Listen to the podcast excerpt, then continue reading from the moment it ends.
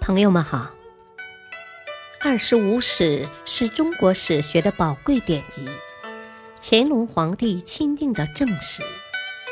毛泽东一生研读此书。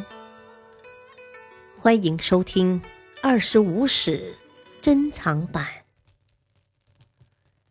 第六部《东晋书》传记第四：温峤。陶侃、庾亮。二。后来，王涵的军队果然未能渡河。温峤在平定王敦之乱的过程中立下了大功，被封为建宁县开国公。泰宁三年，明帝病死，成帝幼年即位，温峤与王导、庾亮等。一同受遗诏辅政，但大权操纵在庾亮之手。庾亮一计握有重兵的苏峻、祖约和陶侃，委派温峤为都督江州诸军事、江州刺史，出镇武昌。咸和二年（三百二十七年），温峤得知庾亮征召驻守在溧阳的苏峻进京，深感忧虑。接连写信给庾亮加以劝阻，庾亮不听。温峤又请求率军赶回建康，以防不测。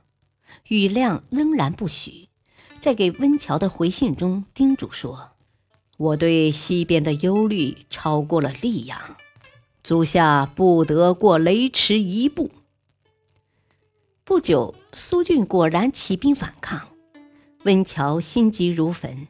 立即率军救援，从武昌东下，但他还是不敢违背庾亮不得过雷池一步的吩咐，只是驻扎在浔阳（今江西九江）。第二年，苏峻攻入建康，庾亮逃到浔阳，以太后的名义任命温峤为骠骑将军，开府仪同三司。温峤却拒绝说。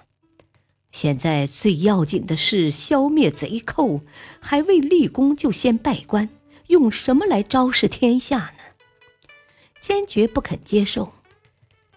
为了朝廷大局，温峤对兵败后前来投奔的庾亮仍然很尊重，把手下军队分给了一部分给庾亮，接着又采纳部将毛宝的建议，劝说陶侃一同出兵征讨。咸和四年，苏峻的叛乱被平定以后，朝廷想把温峤留在京师辅政，温峤却认为王导是先帝所任命的，理应继续由王导辅政，坚持要回武昌。临行前，温峤鉴于建康在战乱后一片荒芜，留下了自己军队的器具给养，在返回武昌的途中。原来就有牙病的温峤，因拔牙而感受风寒，回到武昌不到十天就病逝了，终年四十二岁。陶侃，出生两百五十九年，卒年三百三十四年，字世行，或作世衡，平衡的衡，本为鄱阳人，东吴灭亡后。迁徙至庐江浔阳，父亲陶丹，三国时曾任东吴扬武将军。陶侃早年孤贫，曾经在本县当过县吏，后来经同乡范威推荐，被庐江太守张奎召为都邮，兼领宗阳县令。由于治县有方，又被提拔为庐江郡主簿。陶侃非常感激张奎在自己困难时的帮助和提拔。在张奎的妻子患病时，不顾天寒下雪，特意赶到数百里之外去请大夫。陶侃报恩仗义的举止，深得当地人士的叹服。晋惠帝元康年间，陶侃被张奎察举为孝廉，在洛阳曾先后数次去拜见张华。最初，张华认为陶侃来自南方，不很重视。但跟陶侃几次交谈以后，就对他的才干和见识感到十分惊异，任命他为郎中。但是陶侃因出身寒素，缺少背景，在洛阳的境遇也并不如意。此时正在洛阳的伏波将军孙秀，本是东吴宗室，因而与陶侃颇有点同病相怜，就把他召为舍人。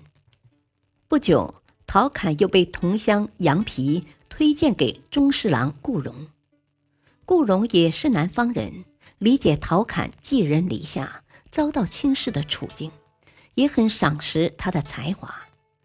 顾荣本人就是名士，陶侃得到顾荣的器重，也使他逐渐有了名声。泰安二年（三百零三年），张昌在荆州起兵反晋。西晋朝廷任命刘宏为荆州刺史。刘宏赴任前，委任陶侃为南蛮长史，派他率军先行。